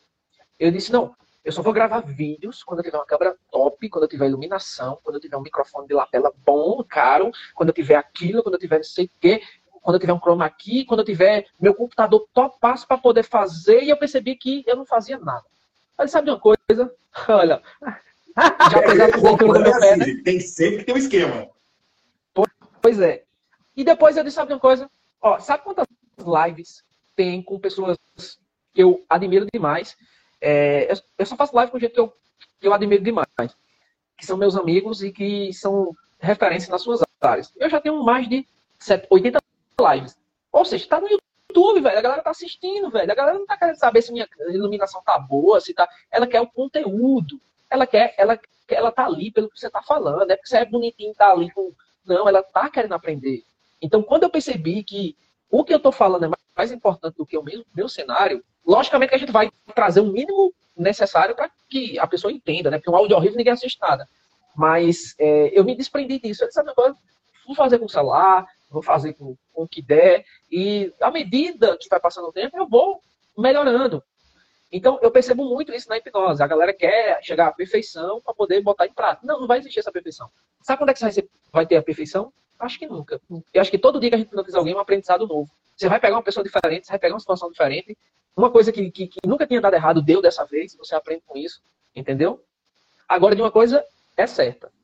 Depois que você passa cinco anos fazendo repetidamente a mesma coisa, você se torna um especialista naquilo que você faz. E você vai. Daqui a, e daqui a cinco anos, você vai se arrepender de não ter começado agora. É o que eu falo, gente. Treino, treino, treino, prática. Uh, porque, assim, cada pessoa é um universo. Né? Cada pessoa é um microcosmos nela mesma. Então, assim, eu, eu pego pessoas é, com pés parecidíssimos e dentro do trânsito são totalmente diferentes. Né? Tu já Porque sabe aqui é o meu, né? É, o seu tá aqui, ó. Olha lá. É greco-romano. Dá um segundo do tamanho, depois cai. Eu achei Tem muito estra- incrível. Tem estratégia, é pé greco-romano. Pé egípcio é prático e objetivo. Se é pra fazer, vamos lá e fazendo, entendeu? É interessante isso. Gente, tá. Estamos mais de uma hora de live aqui. Eu tô com medo dessa live cair. Tá muito boa a conversa. É, é muito conteúdo, né? E o Bruno tem história, hein? A gente nem começou, né, Marcinha? A Marcinha Cai não, sabe que o Bruno tem Não, história, Lívia. né? cai não, Cai Lívia. não? Mas quando, eu- quando eu tô falando de orgasmo, Ah. quando eu tô Agora falando de tá orgasmo duas horas, quatro horas 40 minutos ele liberado. derruba. Ah, é? Ah, tá. Eu tô preocupada com o tempo. Porque po- por mim, continua, porque eu tô gostando tá Eu- todo mundo gostando aqui. eu O tô pessoal comentando. Vai fazer um um bate-bola com ele. A gente faz uma pergunta, ele tem que responder com uma palavra só. O que foi Mas pergunta a, tá, o que foi a tua virada de chave para te fazer hipnose? Pyong foi Lee. o teu insight, assim? Pyong Lee. Ah, Um Pyong Lee. livro. Como, como fazer amigos e influenciar pessoas? Ah, isso aí. Foi massa. bom, bom. Ser pai. Tudo. É uma palavra? Um lugar para levar um- uma pessoa que nunca foi para Paraíba. Um lugar assim especial. São João do Campina Grande. Já temos uma dica aí, quando for pra Campina Grande. Um filme. Ainda bem que ela falou específico, um lugar para levar. Mas na minha cabeça já veio. Ainda bem que você contextualizou direitinho. Um filme, Bruno. Um filme, O Resgate do Soldado Ryan. Nossa, é lindo esse filme. Uma indução que você sabe que você domina. Falso aperto de mão de Richard Blender. Eu acho muito elegante ela. Esse da, da- Eu já falei mil vezes que eu adoro aquela que tu hipnotiza o garoto para ele voar com o super-homem. Pra mim, é Cara, a aquela ali é que muito mais louca. é a tua cara. Não, eu falo para todo mundo essa, É muito porque. É, e, e recomendo esse, esse vídeo, porque é muito, muito incrível esse vídeo. Muito incrível. Bruno. Inclusive, olhem lá no, no YouTube dele, é, Hipnoflow, né? É. Hipnoflow no teu YouTube, teu Instagram, é tudo Hipnoflow. Bruno, o Andréa perguntou aqui. Hipnose para você. É, é uma simulação da realidade. E ser professor.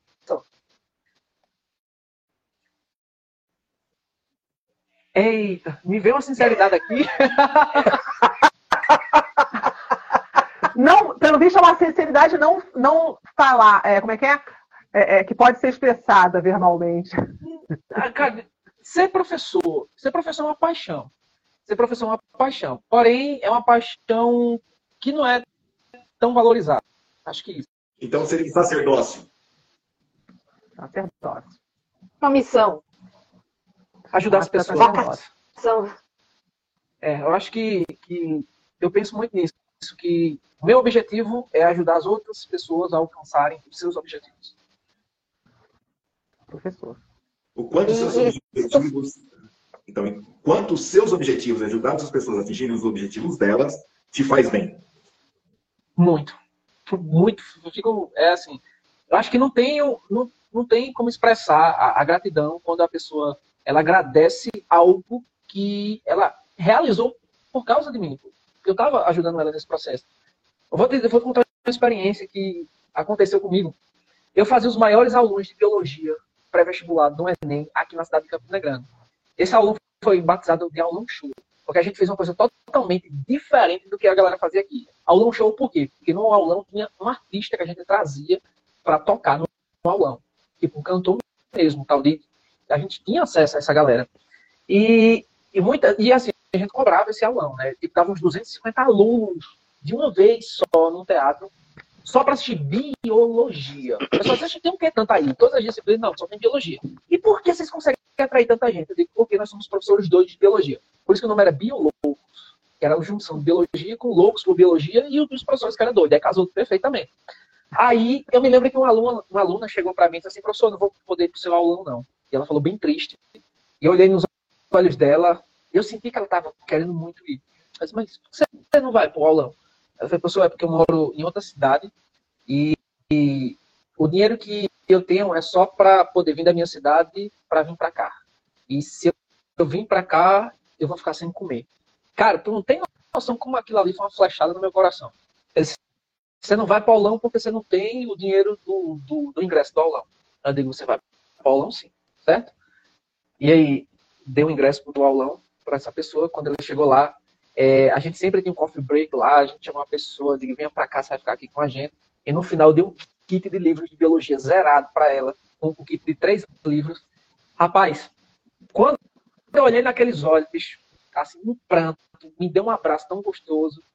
E, e disse assim, você não sabe o quanto você mudou minha vida com essa, essa atitude. É, é esse tipo de, de, de sensação que me faz perceber que eu tenho uma missão, que é ajudar as pessoas com o que eu posso. Talvez seja tão pouco, mas para aquele mundo ali. É muito. É, é uma emoção tão grande é um que ela não vai esquecer. Vai passar 20, 30 anos, ela não vai esquecer dessa, dessa experiência. Entendeu? Já outra vez, é, teve um senhor chamado Seu José. Seu José tinha 80 e poucos anos.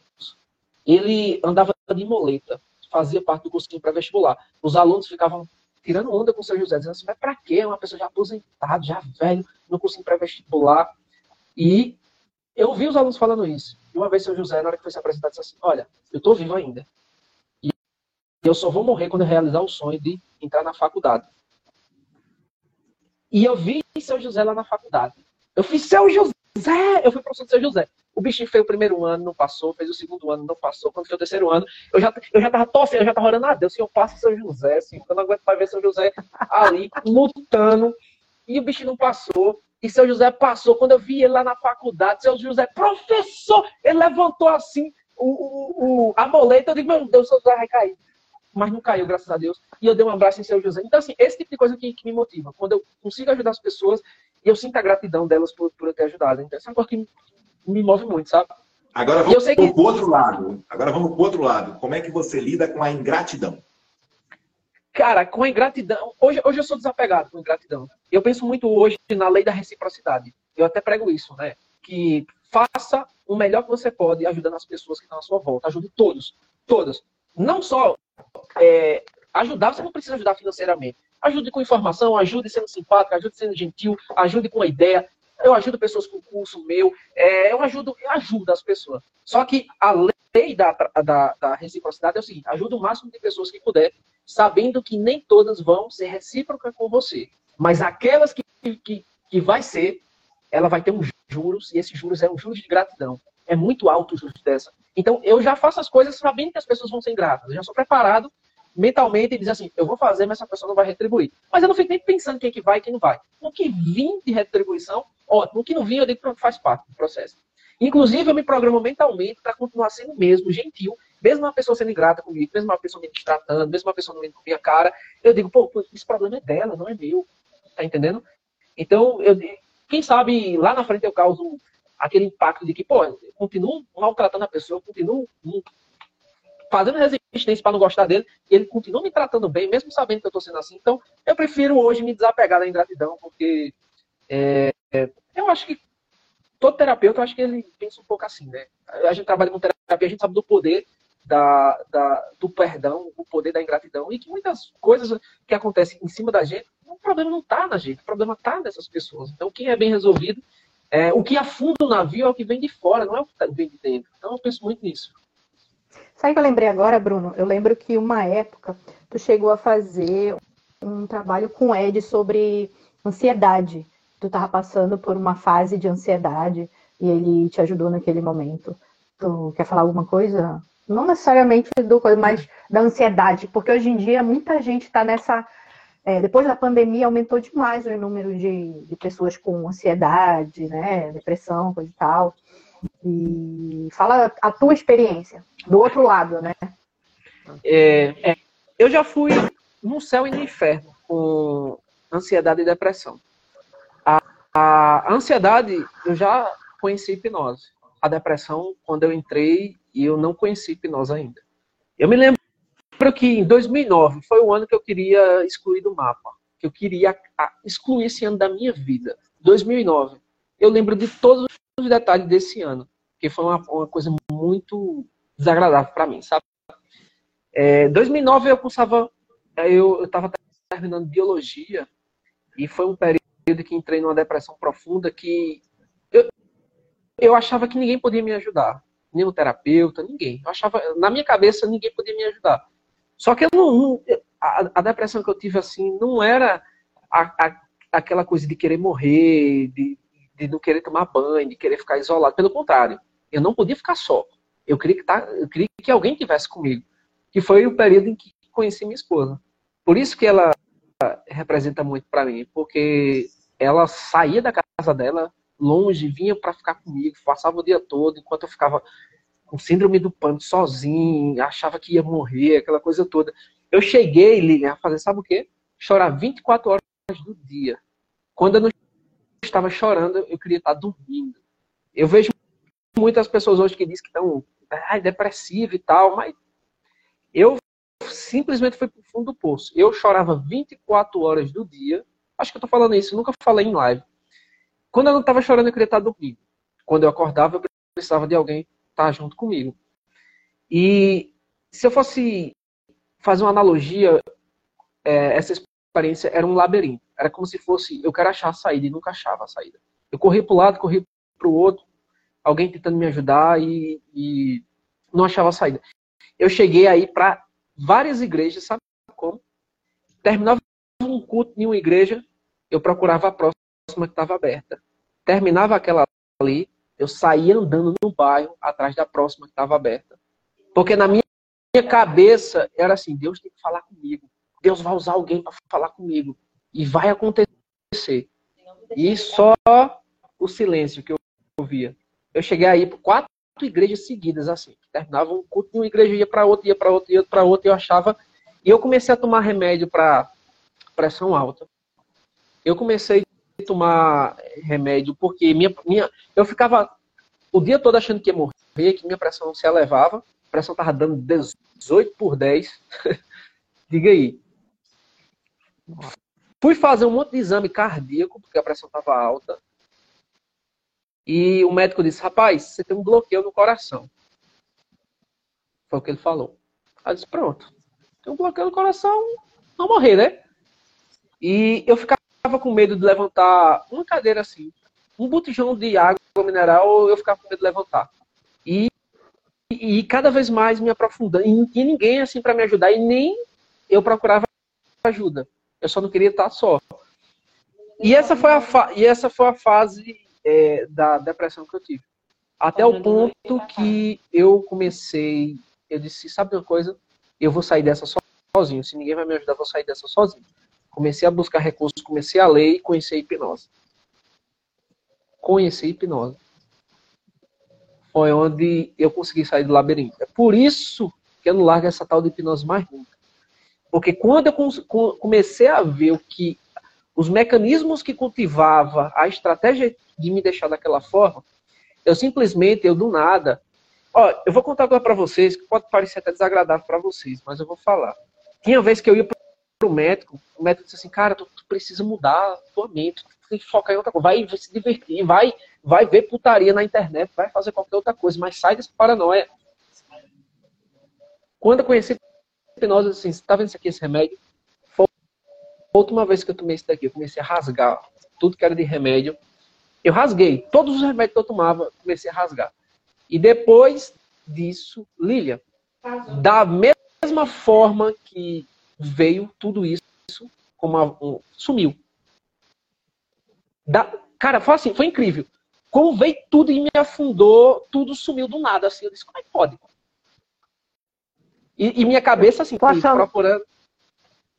Eu tô achando Minha cabeça procurando. Você falar isso. Pode falar. É, eu tô achando bacana você falar isso, porque às vezes as pessoas, elas veem a gente assim, falando e tal, e a pessoa acha que a gente não passa por situações críticas. Nós passamos, todos nós passamos. Todos nós temos dores. Só que a diferença é que nós escolhemos, decidimos não deixar que isso é, é, prevaleça na nossa vida. Nós decidimos mudar isso. Então, é, ter essa atenção, isso que você está falando é muito importante. As pessoas perceberem que às vezes nós estamos passando situações que nós temos que decidir mudar. E nós aqui somos terapeutas, nós que estudamos, nós faz, fazemos exatamente isso. E isso é sempre. Não pense você que uma vez que você superou o obstáculo, ele não vai mais aparecer. vai aparecer esse ou outros. E nós vamos nos superar porque nós decidimos superar, decidimos mudar, decidimos ser melhor, decidimos ser felizes com todas as coisas que falam por aí, com todos os neuro, como é que é, é neuroquânticos ou todas as, as, as, como é que se diz? É, tem gente que tem muitas superstições ou, ou com religiosidade, sem religiosidade, a decisão é sermos melhores, felizes, estudarmos com consciência, com carinho, amor, fazendo pelo outro, porque a gente se sente bem quando faz pelo outro, quando, como o Bruno falou, né?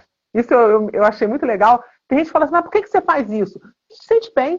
E, e, e, isso nos cresce e nos deixa melhor. Eu achei muito legal essa, essa tua história. É, né? Eu achei bacana, aproveitando, deixa só contar rapidinho. O, o, que a Lilian falou e que o Bruno falou é, é aquele negócio de. Ele falou que chegou ao, ao, fundo do poço, mas ele não desistiu dele. Né? Às vezes a pessoa é, é, é não é assim, você não deve desistir de lutar por si, né? Pode ser em terapia, pode ser na religião. Para ele funcionou muito bem a, a, a, a hipnose. Agora você tem que prestar atenção às suas melhoras e valorizar aquilo e não desistir para estar tá dia por dia melhor. Hoje eu estou melhor do que ontem, amanhã eu vou estar tá melhor do que hoje, né? Então é, é, não espere simplesmente amanhecer bem, porque você não vai é, é, amanhecer bem. É um processo, né? É um processo que você tem que alimentar um pouquinho todo dia. É conhecimento, é a cabeça, é a emoção, né? É o ambiente que você vive, se é tóxico, se não é. Então, é, o cuidado, é, o autoconhecimento e, a, e, tudo aquilo que você entrega uh, no benefício próprio, porque você não, não tem como é, cuidar do outro ou, ou, ou ser, uh, enfim, se sentir parte do todo se você não se sente parte de você mesmo, né? Então, é importante esse espelho contínuo, né? Nessa, nessa busca do seu melhor. Às vezes você não precisa estar tão mal. Às vezes você apenas pode ser melhor do que hoje. Amanhã ser melhor do que hoje. Pode falar, meu amigo. Então, é assim, Bruno. Tem um livro que chama O Lado Bom das Coisas Ruins. Né? Então, ele fala o seguinte: se a depressão fosse ruim, a própria evolução biológica nossa já teria eliminado ela. Se não eliminou e ela está com a gente porque ela tem um lado bom. Né? Uh, eu falo que o verdadeiro terapeuta é aquele que consegue pegar uma pessoa e levar até onde ele chegou. Ninguém consegue ir além daquilo. Né? Um verdadeiro mestre, ele leva o discípulo dele até onde ele tem, é o patamar dele. Né? E ele está consciente daquilo. Então, às vezes, a gente vê você brilhando, fazendo a, o street, fazendo as suas terapias, e as pessoas às vezes falam assim, mas da onde? Da onde? Ele aprendeu primeiro com ele. Então, isso é a base de um bom terapeuta. Ele vivenciar a terapia que ele pratica. Não precisa passar pelo processo todo que nem o Bruno, mas você tem que vivenciar aquilo. Porque a que você vivencia aquilo, você consegue levar outras pessoas a vivenciar aquilo que você já tem. Né? Então, Bruno, parabéns, muito obrigado pela sua, uh, pelo seu depoimento aqui, né, pela sua experiência. Deixa eu só responder uma pergunta aqui do Isaías. Se não fosse a hipnose, Bruno, você, você não teria saído da situação que você se encontrava? Eu teria saído independente da situação. Porque hoje, todo terapeuta sabe que a, a terapia já inicia quando você está determinada a dar um ponto final naquilo que te atormenta. Eu decidi para minha vida que a partir de hoje isso não vai dominar minha mente. E eu comecei a traçar minha própria estratégia para sair do labirinto. Inclusive, parte da terapia que eu aplico hoje é baseada em estratégias que eu mesmo desenvolvi, que eu mesmo vivi na prática, que eu estava lá, no fundo do poço, eu estava lá no labirinto, chorando 24 horas por dia, tomando remédio para pressão alta, com o médico dizendo que eu estava com bloqueio no coração, saindo de uma igreja atrás de outra igreja, o tempo todo tomando remédio, estava tomando uns três remédios. É, cara, eu estava assim, é, era absurdo o nível que eu estava. Ninguém sabe dessa história. Mas eu ia sair com hipnose ou sem hipnose. Por quê? Porque eu decidi dar um basta. E muitas vezes, o que é que acontece? A gente procura uma terapia e, espera que o terapeuta faça isso pela gente. Vai dar terapeuta, eu estou pagando, faz aí a mágica acontecer. Não. É, qualquer pessoa ela sai de onde ela está sem um terapeuta, mas nem todos vai encontrar esse caminho tão fácil. Eu não tive ninguém para me ajudar, eu encontrei da forma mais difícil. Mas com a hipnose, com o terapeuta, a gente encontra esse caminho mais fácil. A questão é, quanto tempo você quer levar para isso? entendeu? É, quando eu tive a ansiedade, cara, a bicha veio violenta, porque é o seguinte, eu, eu comparo muito hoje o pessoal dizendo assim, ah, eu tenho ansiedade. Olha, ansiedade faz parte da vida humana, todo mundo tem ansiedade, todo mundo tem ansiedade. Só que a minha, sabe o que é que deu? Eu tive refluxo gastroesofágico, onde o conteúdo do suco gástrico ele subia pelo meu esôfago, ele descia pela minha traqueia e inflamava o meu pulmão. Eu tinha pneumonia por causa do refluxo, ele subia para o ouvido e dava otite. Então, quando eu vejo a galera, é porque tenho ansiedade, tá, beleza. E, tudo bem, você tem ansiedade, tá perturbando, mas eu tinha que dormir sentado. Você, dormia, você dormia sentado? Irmã, eu dormia sentado. Porque quando eu dormia deitado, eu acordava sufocado, engasgando com, com o suco gástrico, queimando tudo. Cara, quantas vezes eu acordei dessa forma?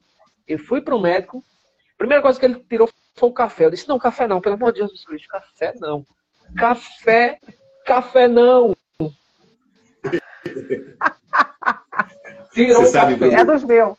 Você sabe, Bruno, que tem uma coisa que você está falando que é interessantíssima. Hoje as pessoas confundem muito ansiedade com angústia.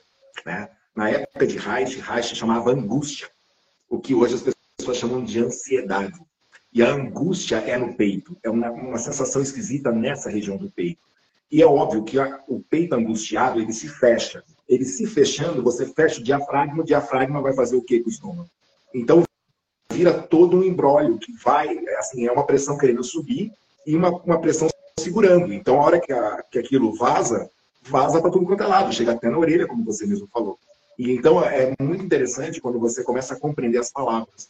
Né? O que você está chamando de ansiedade, que as pessoas chamam de ansiedade, é, é assim, o que você passou chama-se angústia.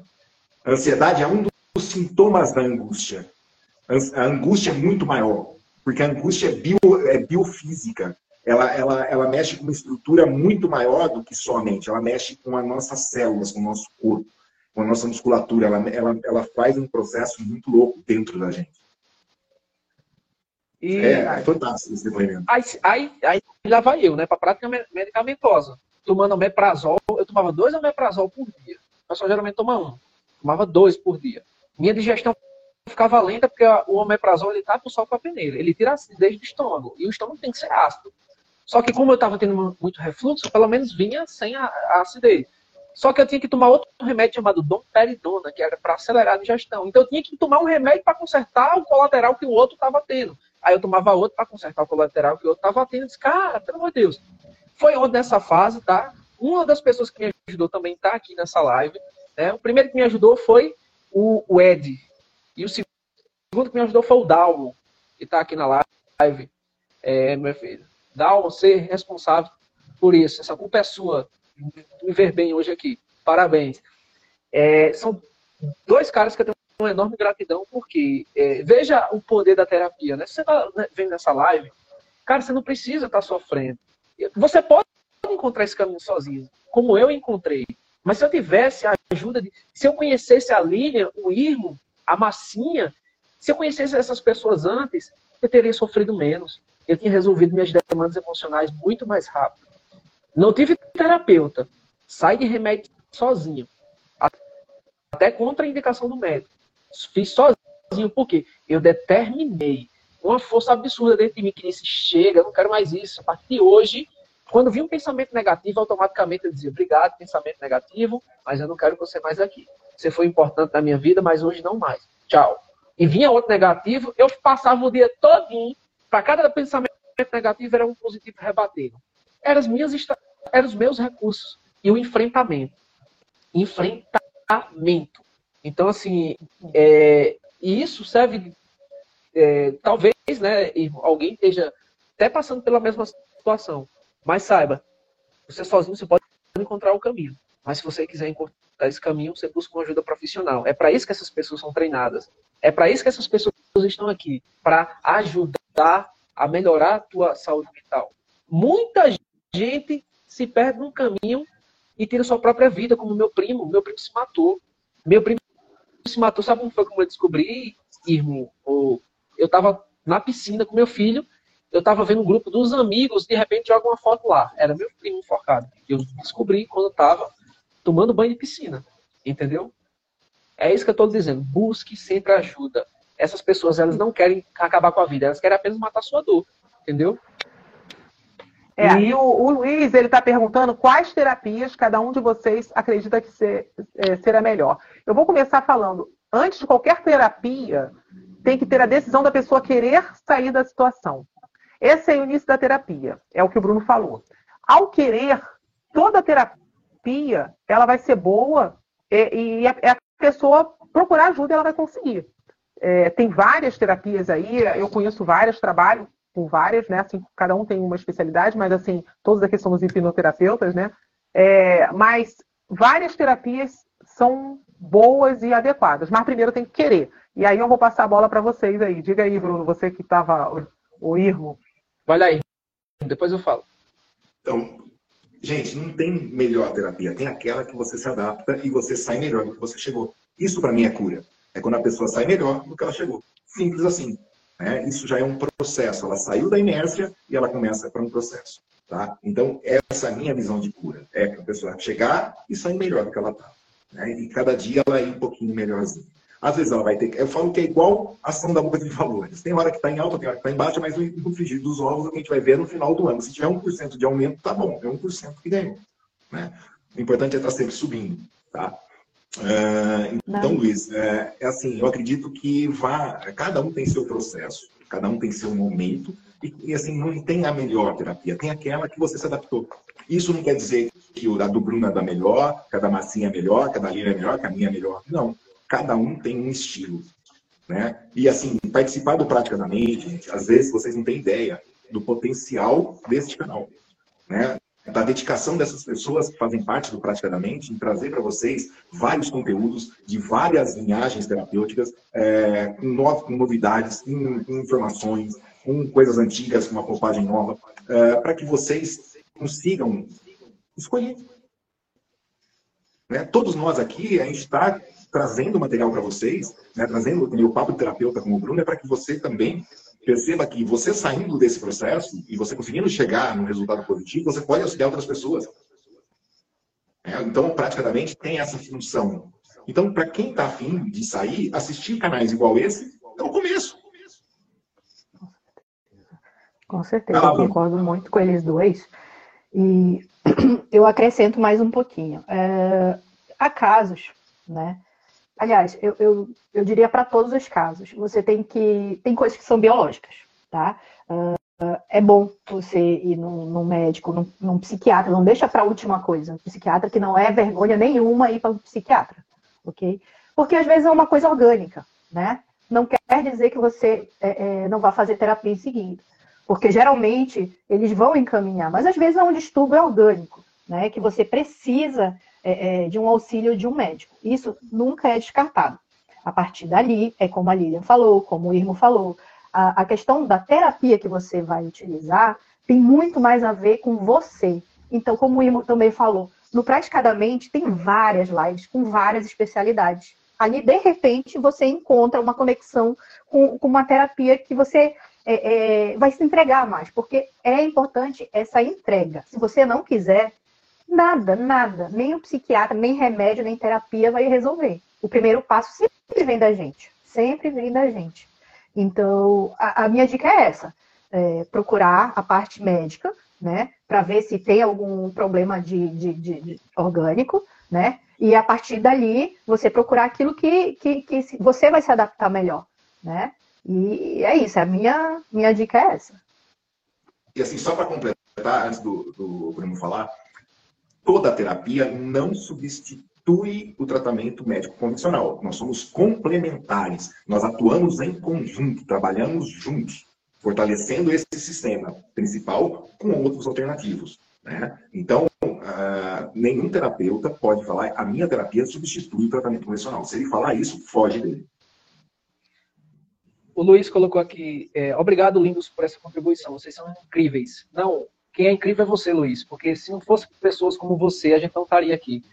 Nosso objetivo uh, em TAC nessa chamada de vídeo, não estamos ganhando nada de recursos para estar tá aqui. mas a gente está ganhando muita coisa, que é a gratidão de vocês e saber que pessoas estão sendo ajudadas através das palavras de cada um que estão aqui.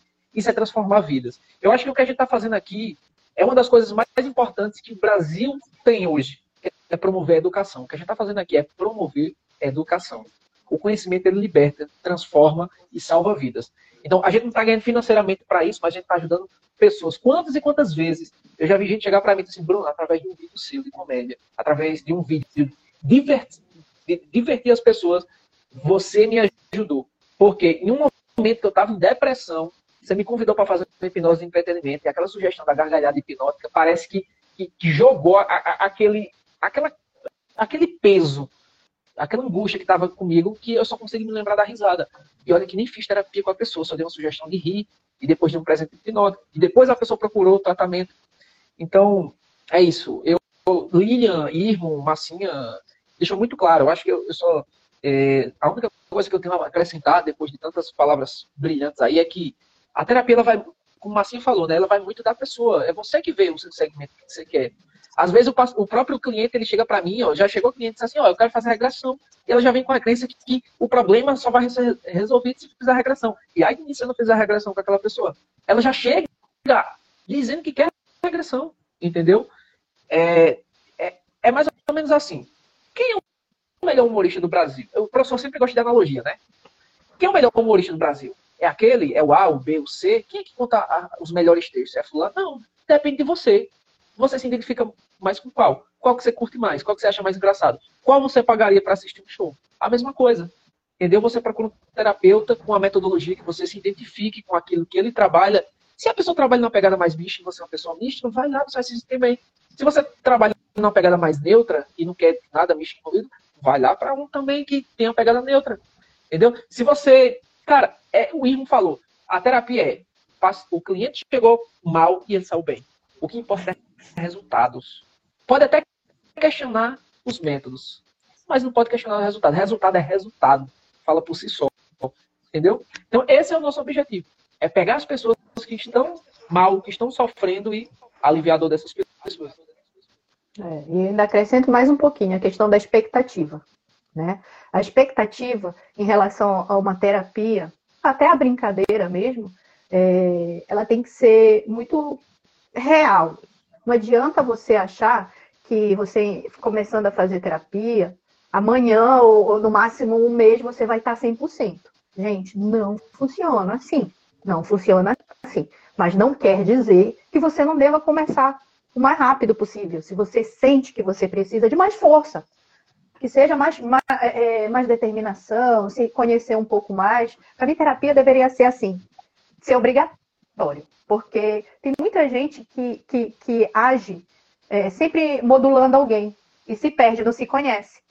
Né? Então, a terapia, eu acho que deveria ser, é, fazer parte da natureza de, tudo, é, do, de um hábito como um, médico, né? Que você tem que fazer revisão, coisa e tal.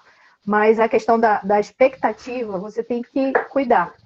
Porque assim como a gente, é, é, o cliente tem que se entregar para poder se conectar com o terapeuta, uh, a expectativa ela pode tirar a tua motivação. E não é essa a ideia.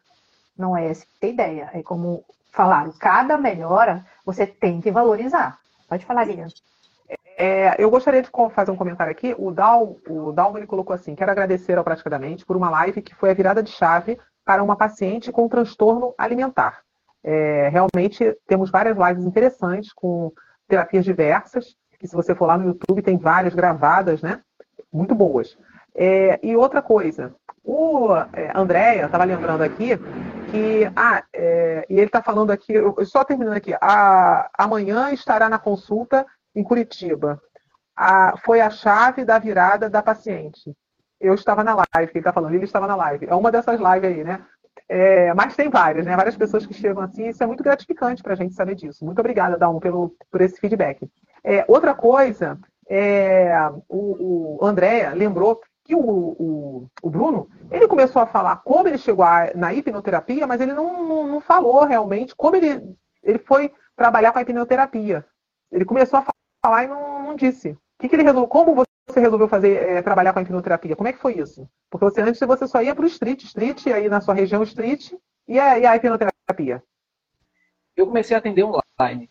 É, eu comecei a atender online e até hoje estou já estou montando a, a, o projeto de montar o, o consultório físico, mas eu comecei a atender online. A, a 80% das, dos meus atendimentos foram online e 20% foram é, home office. Né? Eu fui na casa da pessoa e fiz o tratamento na própria casa da pessoa. É, então, acho que foi. Inclusive, foram pessoas que me conheceram no street, viu? Para quem fala mal aí da hipnose de digressão, viu? Pessoas que me conheceram no street, cara, eu fiquei encantado com aquela apresentação e eu quero você me tratando. Sabe por quê? Porque muitas vezes o que faz um, um cliente escolher o terapeuta tal, ou passar pela experiência de hipnose com fulano e não com ciclano, é o nível de engajamento que ela tem com você. Ela te comprou como pessoa. Ela se sentiu confortável. Quantas vezes a terapia não funciona? Por quê? Porque você vai para um terapeuta, porque só tem aquela ali, porque tua mãe pagou aquela ali, você tem que fazer com aquela, você não vai com a cara dela, e a terapeuta vai estar lá, né? E você não vai se entregar. Você já veio muitas pessoas para mim disse assim, ó, nunca fui, já tentaram me hipnotizar, mas eu, eu não confiava na pessoa. Ah, já, já me falou o motivo que você não passou. Ah, já passei tanto tempo fazendo tratamento, mas eu nem gostava daquela terapia. Você está me falando já os motivos, entendeu? Se a pessoa não gostar de você, não for com a cara, não vai rolar. Não vai rolar.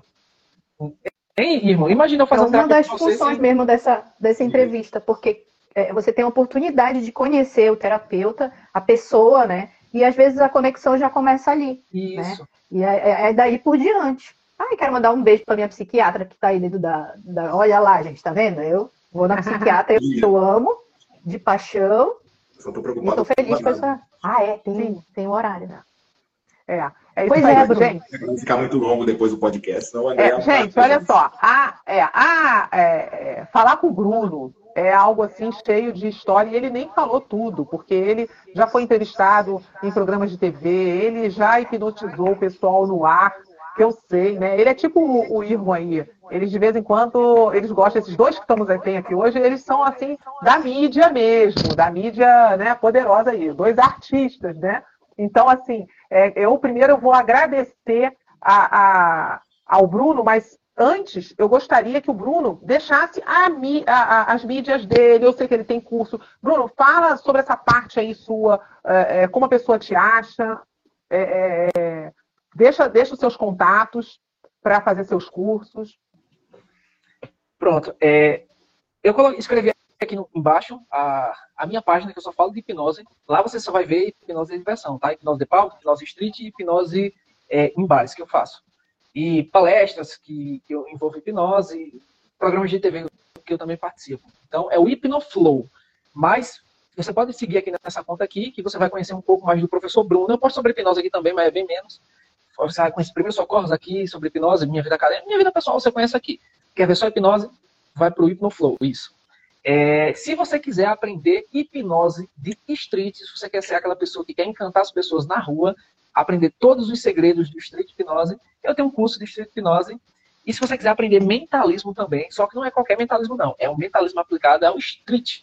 Que a maior parte das práticas de mentalismo precisa de acessórios prontos, precisa de ambiente controlado. Eu não. O meu curso é todo voltado para coisas que nem precisa de objeto nenhum, ou vai utilizar apenas os recursos que tem no local que, que você vai estar lá certo? Então tem um curso de primeiros socorros também, que é para terapeutas. É, meu filho, vamos. A gente pensa muito na segurança dos nossos pacientes, tá? E quando ocorre uma ocorrência médica ali, quando a gente está atendendo uma pessoa, o que, é que a gente faz? Pois é, então também tem um curso de primeiros socorros para hipnólogos e terapeutas. Tanto vai estar tá focado para a parte do street, quanto da parte da clínica também, viu? É os, os dois módulos. E se você quiser qualquer um desses cursos, só por causa daqui do Praticadamente você vai conseguir aqui, sabe por quê? Pelo metade do valor. Só quem procurar dizendo que viu pela live. Metade do valor. Sem choro, sem propaganda de, de enrolação, metade do valor. Aproveitem, aproveitem. Cortesia do pessoal aqui do Praticadamente aqui para vocês, tá certo? Qualquer curso ou de primeiro socorro, ou de street, ou de primeiro socorros, pela metade do valor aí para vocês, tá bom? E me sigam aqui, ó. Tem 17 pessoas aqui na live. Clica o dedo desse troço aqui que eu sei que você segue coisa pior. Segue aqui esse negócio.